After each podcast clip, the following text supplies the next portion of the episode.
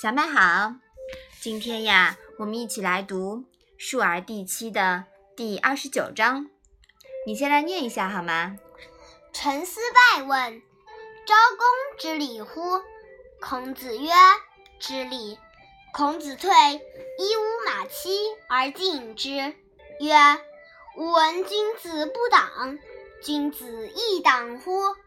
君取于吾为同姓。”谓之吾孟子，君而知礼，孰不知礼？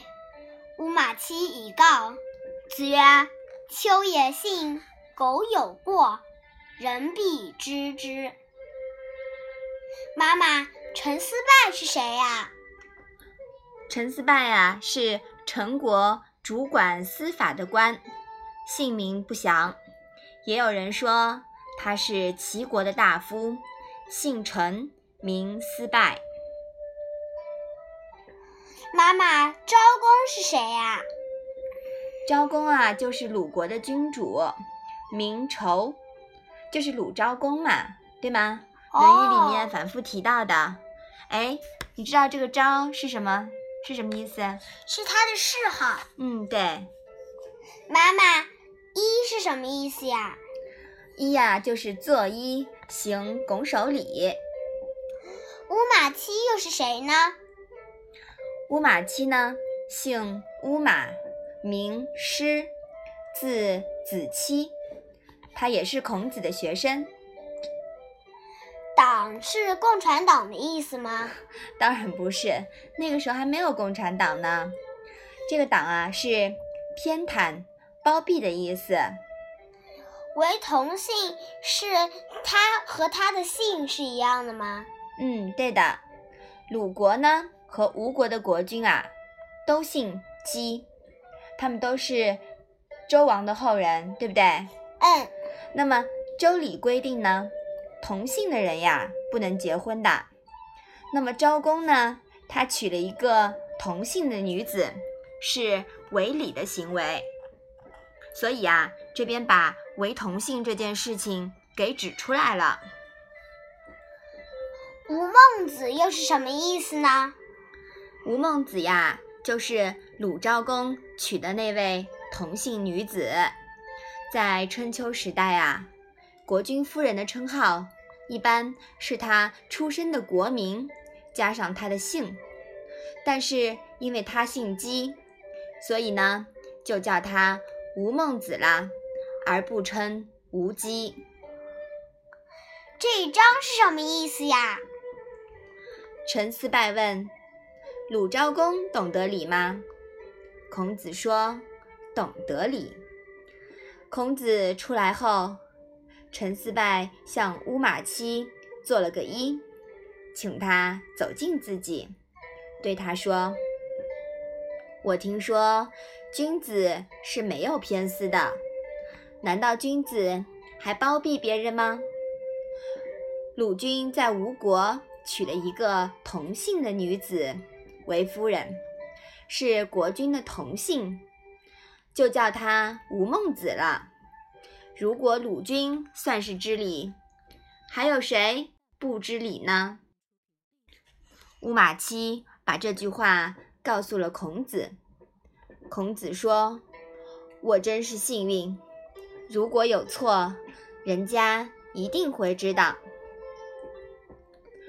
中庸之道说起来容易理解，但做起来呀就不容易了。关键是有时候标准拿捏不准，连孔子也有理解偏差的时候。鲁昭公娶了同姓的女子为夫人，违反了礼的规定，而孔子却说他懂礼，这表明孔子的确。在为鲁昭公袒护，即为尊者讳。孔子以维护当时的宗法秩序为原则，所以啊，他自身出现了矛盾。所以说呀，圣人有的时候也是有不得已的时候，对吗？嗯。在这种情况下呢，孔子又不得不自嘲似的说：“秋也信。”苟有过，人必知之。